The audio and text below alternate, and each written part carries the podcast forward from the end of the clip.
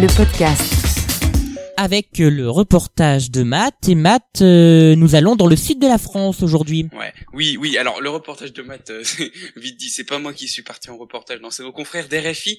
Et on va donc à Marseille, en effet, 18h12, l'heure de votre reportage euh, politique. Ce soir, avec les équipes d'RFI, nous allons donc à Marseille, la deuxième ville de France qui pourrait bien pencher vers la gauche. Ces élections marquent la fin du règne de Jean-Claude Gadin, car Gaudin, pardon, car le maire de Marseille, depuis un quart de siècle, ne se représente pas. Son héritière politique, Martine Vassal, étant donnée favorite avant le premier et avant le trafic de procuration révélé par France 2 et du printemps de gauche regroupant socialistes, communistes, insoumis et les Verts qui les ont rejoints depuis peu et qui ont créé donc la surprise. Au premier tour, ils espèrent rester premiers. Au second tour, reportage RFI à Marseille de Marine de la Moissonnière. Michel Michel, viens avec moi.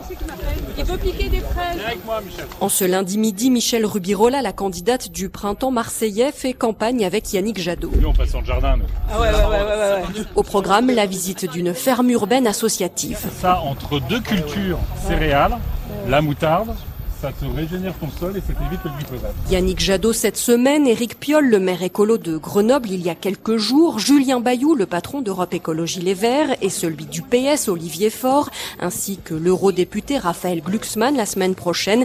Michel Rubirola, totalement inconnu il y a encore quelques mois, enchaîne les visites, une façon peut-être de répondre à la droite qui brandit la menace du péril rouge et l'accuse d'être la marionnette du député de Marseille Jean-Luc Mélenchon. Regardez notre programme, c'est pas du tout un programme programme d'extrême gauche. Ils jouent sur la peur et je pense quand ils ont rien d'autre à proposer, ils font peur. Incapable d'unir son camp et ayant échoué à obtenir le soutien de LREM, la candidate des LR Martine Vassal ne cesse d'attaquer le printemps marseillais qui le lui rend bien.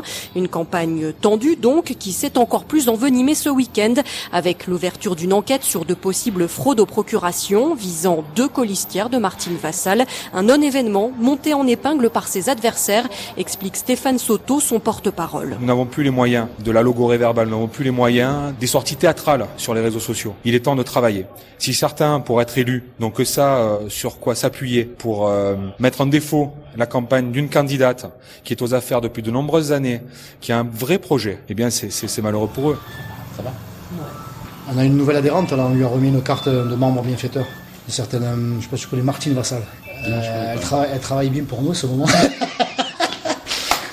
Stéphane Ravier, le candidat du Rassemblement national, lui se réjouit des mésaventures de Martine Vassal. Arrivé en troisième position, il compte bien tirer profit de cette affaire pour récupérer des électeurs à droite. Je n'ai pas forcé euh, le clan, euh, le gang Vassal à piétiner la démocratie, mais ils se croient tout permis et ils se permettent tout. À un moment donné, comme on dit à Marseille, il faut arrêter de déconner. Je le dis aux Marseillais, le 28 juin, vous avez l'occasion, en vous servant du bulletin du Rassemblement national, de balayer ce vieux monde de la magouille, du vol et de la tricherie. Stéphane Ravier c'est qu'il doit avant tout convaincre ceux qui ne sont pas allés voter au premier tour de se déplacer. L'abstention sera le véritable arbitre de cette élection.